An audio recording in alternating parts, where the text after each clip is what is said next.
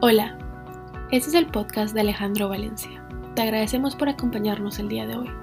La palabra de Dios y el Espíritu Santo transformaron la vida de Alejandro y a través de este podcast espera que otras personas conozcan a Dios. Nuevamente, gracias por acompañarnos y esperamos que disfrutes la charla.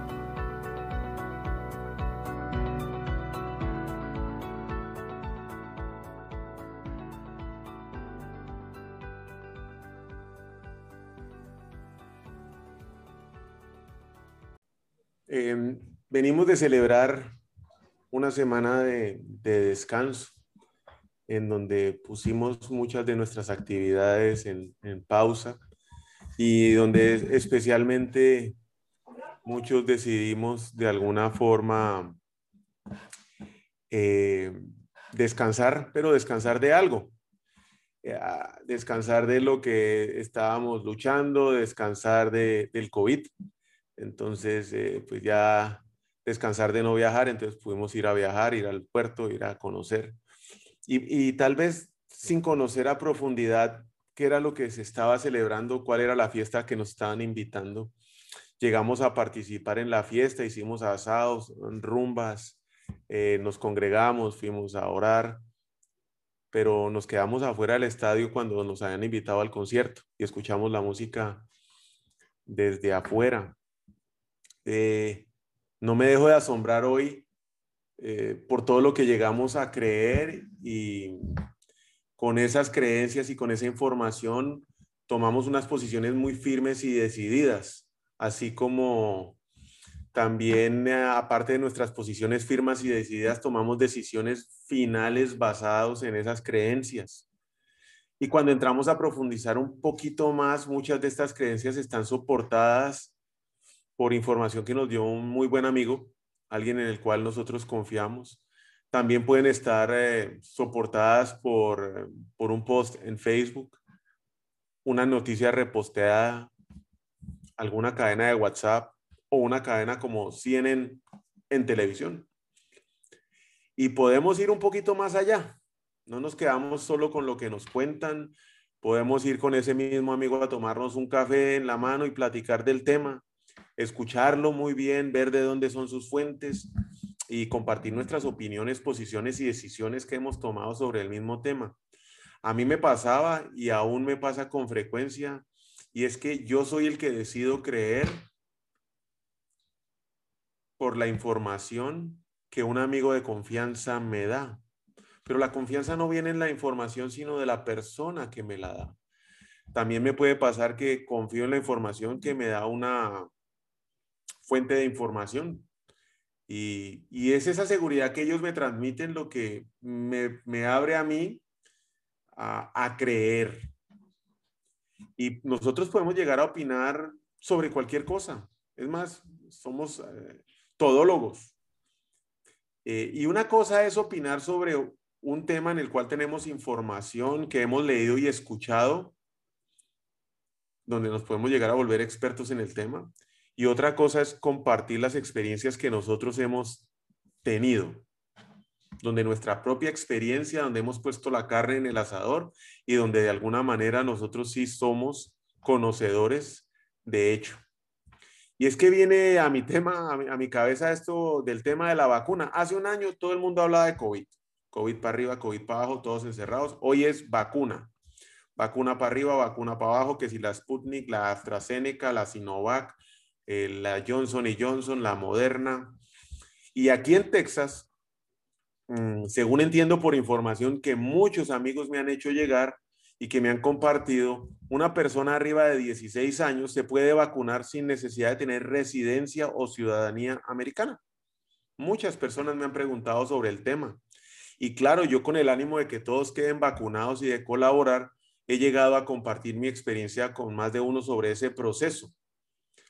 Eh, ¿Cómo me fue con la vacuna? A nosotros, en mi caso particular, mi primera dosis la pusieron a final de febrero, marzo, eh, y también he participado activamente en la vacunación de, de, Adriana, de Mariana, de Juliana, de Mateo y de bastantes amigos. Y he estado directamente involucrado en el proceso. Y es aquí donde yo me quiero detener un poquitico porque tener información sobre el tema es una cosa. Validar dicha información en diferentes fuentes y especialmente la fuente que es correcta es otra cosa. Y llegar a ser expertos de un tema, ah, dista de aquí a la luna. Pero es que no terminan las cosas ahí. Pasar de ser de un consultor que opina o aconseja sobre una materia determinada a alguien que comparte su conocimiento empírico por experiencia, eh, que es una forma de adquirir conocimiento de habilidad derivada de la observación o participación, ya es una cosa muy diferente. Y yo quiero hablar, este, este, este, este tema de hoy lo llamé experimentarlo, experimentarlo. Las experiencias son eventos únicos y personales en el momento presente, pero que pueden conducirse a momentos futuros o reminiscencias del pasado.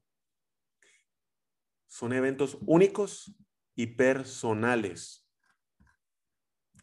Y es que esto me deja un interrogante en la cabeza porque si vamos a hablar de la vacuna, es una cosa haber vivido el proceso, participar activamente en la vacunación de Juliana, de Mateo, de Mariana, de Adriana y de algunos amigos, y otra muy diferente, llegar a saber cuál es la mejor vacuna, que si será Moderna, que si será Johnson, que si será Pfizer, que cuáles son las opciones disponibles, que si, y mucho menos llegar a hablar de una AstraZeneca o Sinovac o Sputnik, que, que aquí ni siquiera las mencionan, son mala palabra. Que si se la pone en el CBS, que si se la pone en el Walgreens, que si va al estadio, que si es en Miami, que si lo hace en Houston, y por ahí anda el Felipe que se la fue a poner por allá en un CBS en Lafayette, Luciana, en una tintorería. No tengo ni idea. El tema de la vacuna es un tema actual y de urgencia. Para muchos es un tema de vida o muerte. Y están dispuestos a hacer lo que sea con tal de quedar vacunados. Muchos han tenido que pasar, como don Luis Pais que anda por acá, la difícil experiencia de sobrevivir a un COVID-19 y creo que nunca quieren volver a pasar por eso. Otros han perdido seres queridos y las consecuencias son del resto de la vida mientras estemos en esta tierra. Dar ese paso del dicho al hecho de venirse a vacunar a veces es muy difícil, no es fácil. Pero si yo llego a, si ya llego hasta aquí a tener la información, ¿qué lo detiene para dar el próximo paso? Hoy mi respuesta a todos aquellos que me preguntan sobre el tema de la vacuna es, yo no tengo ni idea, pero venga y viva la experiencia. Yo con mucho gusto los acompaño, les ayudo con toda la logística, les coordino el lugar, les hago las citas, todo lo que necesiten. Que si usted se va a volver un gremlin o no, que si a usted le va a doler, que si le van a dar estos síntomas, que si me la aplico la Moderna o la Johnson, que si en Arizona o en Texas, que si le va a dar COVID, que si la vida le va a cambiar. Yo no lo sé. Es una decisión únicamente suya y usted es el único que puede vivir esa experiencia. Yo sí lo invito, venga, se puede quedar aquí, le hacemos la logística, le ayudamos a que viva la experiencia. Personalmente, sobre el tema de la vacuna, creo que es un camino para mantener mi familia y yo una vida saludable. ¿Sí? Y no es lo único que hay que hacer porque debemos continuar con todas las medidas de distanciamiento necesarias para soportar eh, o, lo que nos ha mantenido hasta hoy con vida. Pero ¿por qué dudamos? Pensamos que, la vacuna no va a ser lo correcto. Esa vacuna me va a volver un animal, más animal. Escuchamos las dudas de los demás. A Pedro y a Juan y a María les quitaron el pasaporte por irse a vacunar en Estados Unidos. Yo no sé cuántas veces me preguntaron eso. No, mire, y a Carlos y a Esperanza los dejó mal, pero mal como tres días, y a un señor lo metieron al hospital. Y la tercera razón por la que podemos llegar a dudar es que hemos intentado eso en el pasado y no ha funcionado. Esta es la más bonita. A mí me pusieron la del flu shot, la de la gripa, y esa cosa me dio una gripa tremenda. Yo no me la pongo. Yo no me vengo a poner la, pero ¿qué tiene que ver la del flu shot con la del COVID? Todos estamos hablando de las vacunas, sus pensamientos particulares, que todos son respetables y aceptables sobre el mismo, el impacto que tenemos en nuestra vida por el COVID hace un año y lo que puede llegar a pasar una vez nos vacunemos. Sin dejar de hablar que este es un tema importante, ¿Cuándo será que nos vamos a sentar a hablar con nuestra esposa, con nuestro esposo, con nuestros hijos, con nuestros compañeros de trabajo, en una reunión, en un almuerzo, en un café, de cómo será nuestra vida eterna? Y a nuestra vida eterna le vamos a poner la misma pasión, la misma entrega que hacemos y que hoy buscamos para una vacuna. Y es que lo que de lo que sí estoy seguro es que no son las prédicas, no es escuchar testimonios que compartamos de otras personas, no es ir a la iglesia dos horas a la semana, no es ayudar a los demás con lo que me sobra o ayudar con lo que no me sobra a los que yo sí quiero y me caen bien, lo que me va a llevar a creer a Dios. Solamente vivir una experiencia con Él. Y así como le digo, una experiencia con Él en vivo y en directo, de primera mano, sin intermediarios, sin ruido, solos Él y yo, con intimidad. Eso es lo que me va a cambiar. Eso es lo que me va a transformar. Yo no sé aquí a cuántos le han podido poner una vacuna, pero que otro le cuente a ver cómo es. Hasta con video hay de cómo lo vacunaron con contra el COVID. ¿Qué siente cuando le ponen la inyección? Eso solo lo puede vivir usted. Jesús, en Marcos 9, 16, 23, Jesús le preguntó, ¿qué es lo que ustedes andan discutiendo? Uno de los que estaban allí le dijo, maestro, traje a mi hijo, pues tiene un espíritu malo que no lo deja hablar. Cuando el espíritu entra en mi hijo y él se cae al suelo y empieza a echar espuma por la boca, sus dientes empiezan a rechinar y él se queda rígido. Le pedí a tus discípulos que expulsaran de mi hijo a ese espíritu malo. Pero no han podido. Y Jesús les dijo, ¿por qué no han aprendido a confiar en Dios? ¿Acaso no pueden hacer nada sin mí? ¿Cuándo van a aprender? Tráigame para acá ese muchacho. Enseguida. Ah, claro. Enseguida se lo llevaron. Cuando el espíritu malo vio a Jesús, empezó a sacudir al muchacho con gran fuerza. El joven cayó al suelo y empezó a echar espuma por la, boca. Jesús le preguntó al padre, ¿desde cuándo le pasa esto? El padre respondió, respondió, desde que era pequeño. Desde entonces el espíritu malo siempre ha querido matarlo y lo arroja al fuego y al agua. Por favor, haz algo para ayudarnos. Ten compasión de nosotros. Jesús le preguntó, ¿puedes confiar en Dios? Porque para que Él confía en Él, todo es posible. Y hoy la pregunta es, ¿puede usted hoy confiar en Dios? ¿Y por qué dudamos? Pensamos que Dios no hace lo correcto, que nuestros planes son muchísimo mejores, que por qué esperar si lo puedo resolver ahorita a mi forma. Dios no sabe. Dios, el tiempo de Dios no es el correcto. Si yo puedo echarle la mano a la tarjeta de crédito con un extra financiamiento y resolverlo ahorita, ¿por qué tengo que esperar a que el seguro responda? Yo quiero ese carro ya. Me puedo comprar esa camisa y la de 300 dólares. ¿Por qué tengo que esperar? Pensamos que Dios no hace lo correcto. Dos, hemos intentado creer y no ha funcionado. ¿Y es que acaso Dios nos va a contestar el 100% de nuestras oraciones? Esa es una que dudo. Y va, las va a contestar como nosotros queremos. Esa la dudo más. El plan de Dios, la palabra de Dios dice, mis planes son buenos, agradables y perfectos para ustedes. Mis planes, no sus planes. Entonces, ¿qué? Porque no salen las cosas como nosotros queremos, dejamos de intentar, dejamos de creer, no ha funcionado. Y claro, también nos dejamos con la tercera, escuchamos la experiencia de los demás y ahí nos quedamos. Todas sus dudas, porque generalmente yo hoy hablando con Juan Carlos me pregunta, ¿usted ha vuelto a ver los índices de COVID? Y le digo, no, no, no, es que generalmente cuando vamos a ver las noticias nos enfocamos en lo que nos preocupa. Y cuando hablamos de alguien más o con alguien más que no cree en Dios, pues vamos a escuchar sus dudas. Y lo que es peor, no las creemos. Y claramente, no son los argumentos los que nos pueden llevar a creer en Dios. es únicamente la experiencia de estar en su presencia, celebrando barbacoas, tomando trago, metidos en la piscina, en la playa. Y esto no tiene nada que ver con qué tradición o qué religión usted celebre, yendo a hacer procesiones, poniendo alfombras, congregándose en la iglesia tres horas, sirviendo en un ministerio.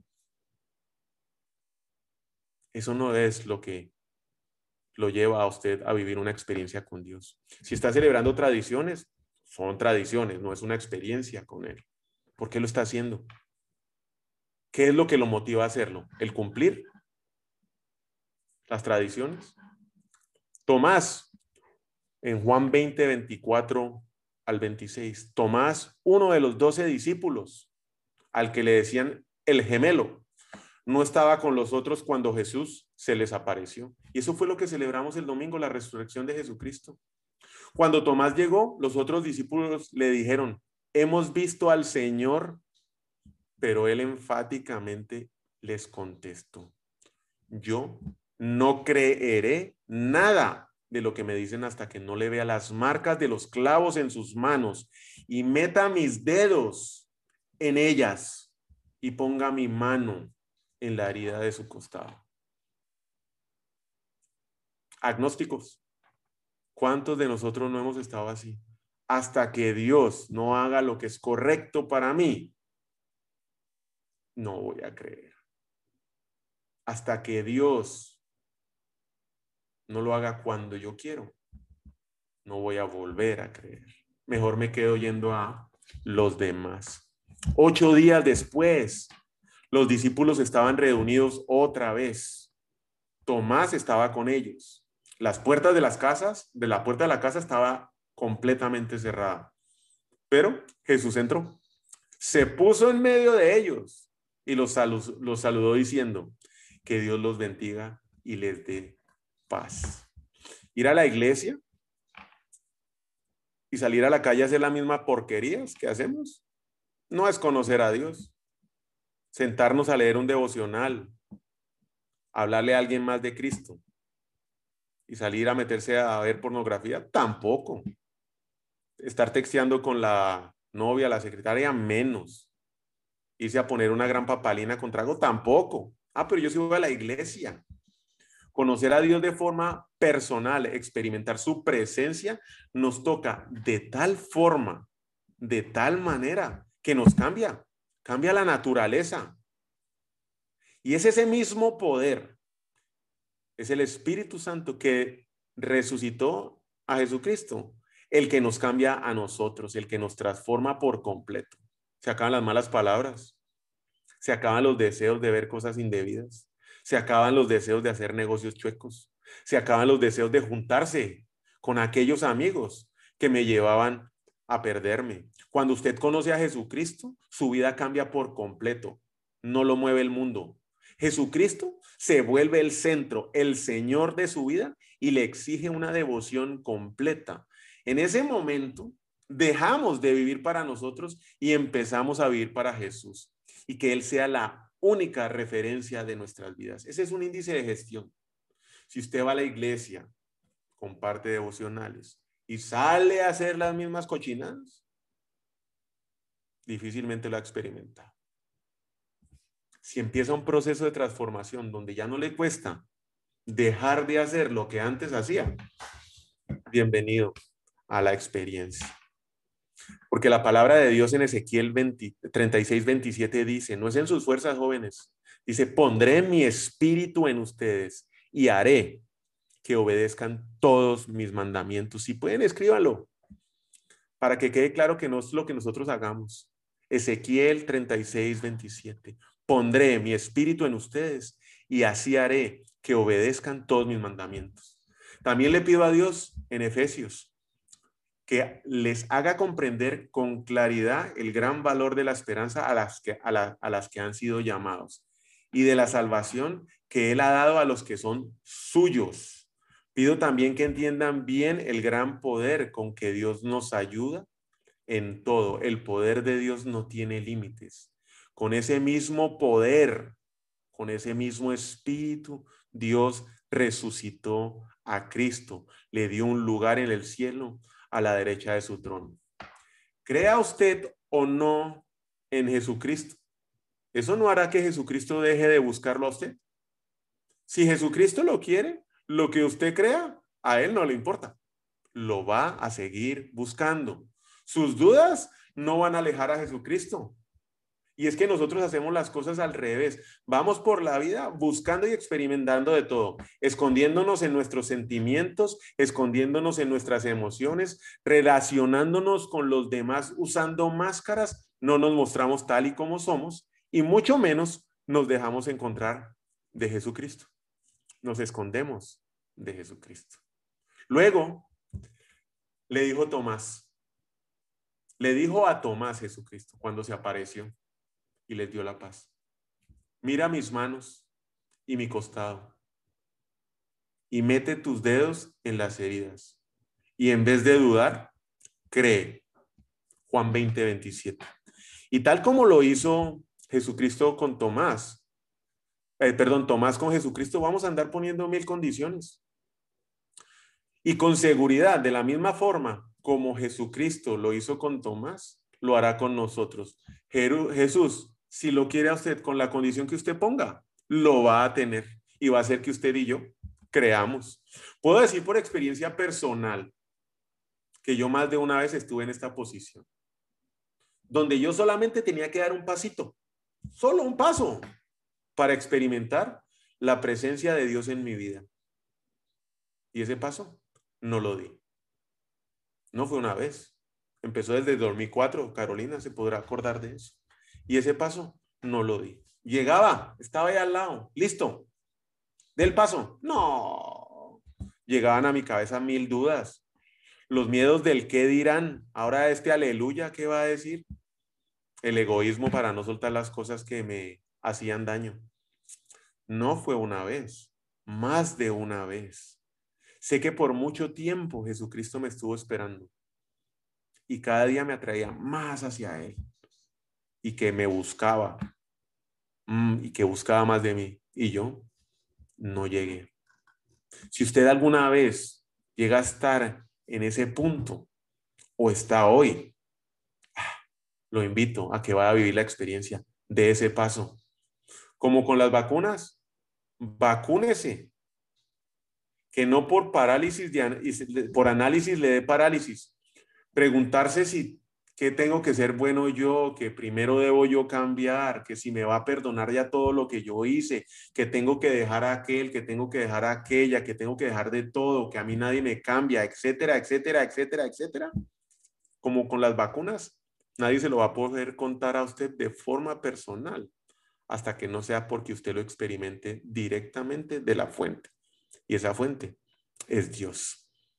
Solo usted lo puede hacer Venga, dése cuenta por sus propios ojos. El creer no le va a llegar a usted. Usted tiene que dar ese paso para creer. Usted nunca va a saber por la experiencia de otros cómo Dios va a transformar su vida. Nunca lo va a saber. Puede imaginárselo, puede hacer mil planes, pero si no la vive, ahí se quedan en un papel. Yo lo invito hoy nuevamente a que usted dé ese paso para vivir esa experiencia. Y después Tomás, de que lo invita a Jesucristo a que meta los dedos en las manos y que ponga la mano en el costado, contestó, tú eres mi dueño y mi Dios. Jesús le dijo, creíste porque me viste. Felices los que confían en mí sin haberme visto. Juan 20, 28, 29. Ir a la iglesia de vez en cuando no es suficiente. Creer en algo no es lo mismo que creer en alguien.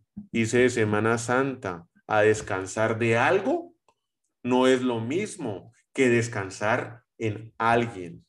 Y en ese alguien es Jesucristo. Y fácil, tenemos dos opciones nomás. La primera, vivir a mi manera, hacer lo que se me da la gana y no creer. Listo. Y cuando se muera esto se acaba. Disfrute la vida mientras la tiene. Pruebe de todo. Y yo supongo que ya más de uno ha estado experimentando esto, así como también las consecuencias de vivir de esa manera. Y no vamos a entrar a explorar mucho más ese camino. Cada uno saque sus conclusiones hasta hoy de lo que ha tenido por irse por ese lado. Y Pablo nos dice, ¿y para qué poner en peligro nuestra vida en todo momento? Ustedes bien saben que todos los días estoy en peligro de muerte. Es tan cierto como la satisfacción que tengo de que ustedes, de que ustedes crean en Cristo. En Efeso luché con hombres que parecían fieras salvajes, pero si de verdad, de verdad, los muertos no vuelven a vivir, entonces, ¿para qué ganó eso? Mejor hagamos lo que dicen algunos, comamos y bebamos, que mañana moriremos.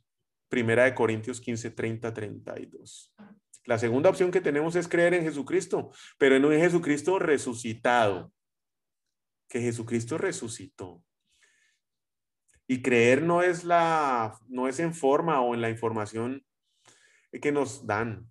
No es ir a celebrar y a recoger los huevitos de Pascua. No es celebrar algo porque es Semana Santa. Uf, todos celebrando desde ocho días antes. Es creer en el fundamento. Ahí es cuando en el fundamento estamos celebrando la semana. Y es el fundamento lo que hace la diferencia y lo que nos lleva a vivir una experiencia con Dios de forma directa.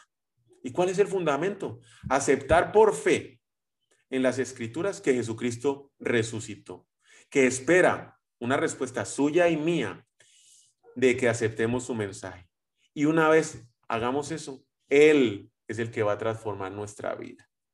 Ese es el fundamento. Cuando yo experimenté la presencia de Dios en mi vida, mi vida cambió por completo.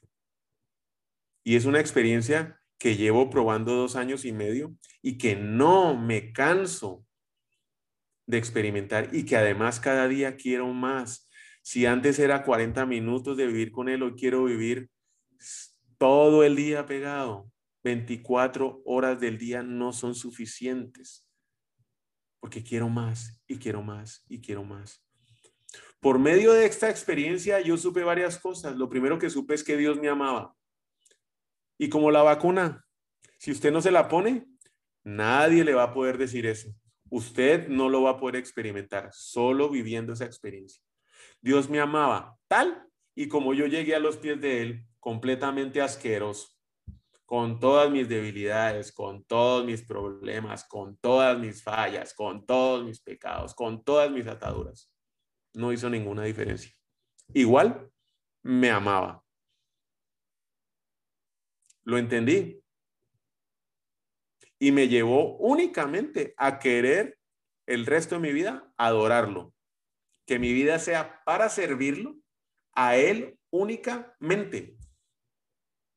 El poder de Dios obrando en la vida de las personas no es una filosofía. El Espíritu Santo trabajando no es una filosofía come, no venga, hacemos yoga. No, no, no, no, El poder de la resurrección, cuando a nosotros nos toca, nos cambia. La fe nos hereda.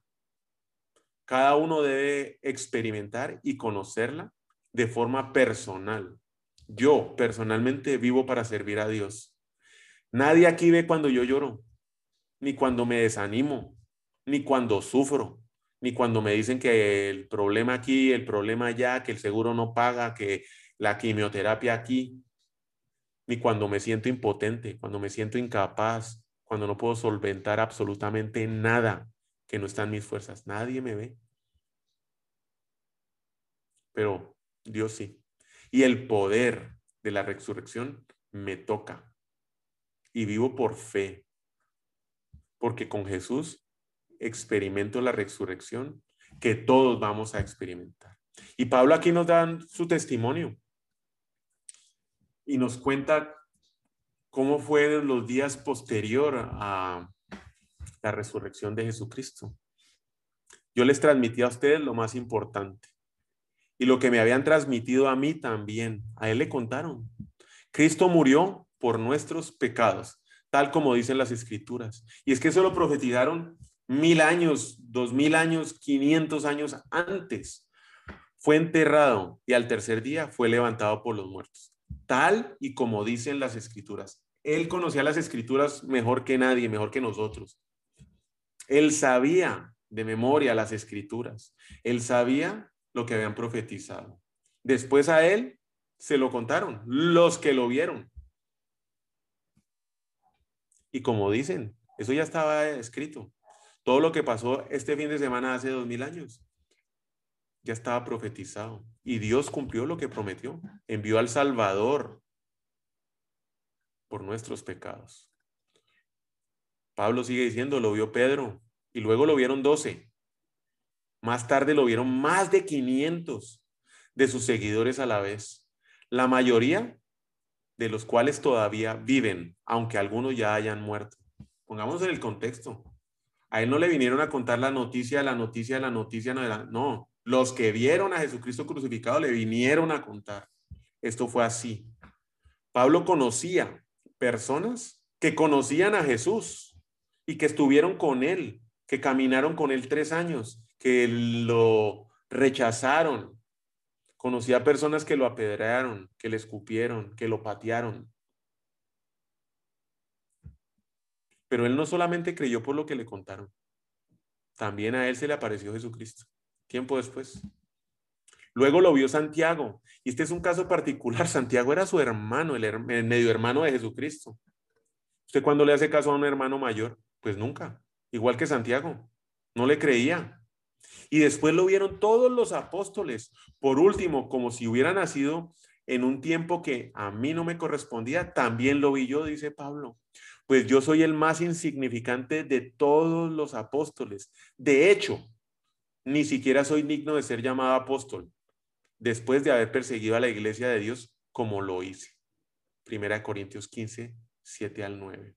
La fe de Pablo y el testimonio que nos da está basado en lo que él vivió de ser Saulo a pasar a ser Pablo. Y fue tocado por Jesucristo directamente. A él nadie, él no se movió por lo que le contaron. A él lo movió Jesús cuando obró en él. Y Lucas en su testimonio también nos cuenta, entonces justo mientras contaban la historia, de pronto Jesús mismo se apareció de pie en medio de ellos. La paz sea con ustedes, les dijo. Pero todos quedaron asustados y temerosos. Pensaban que venían un fantasma.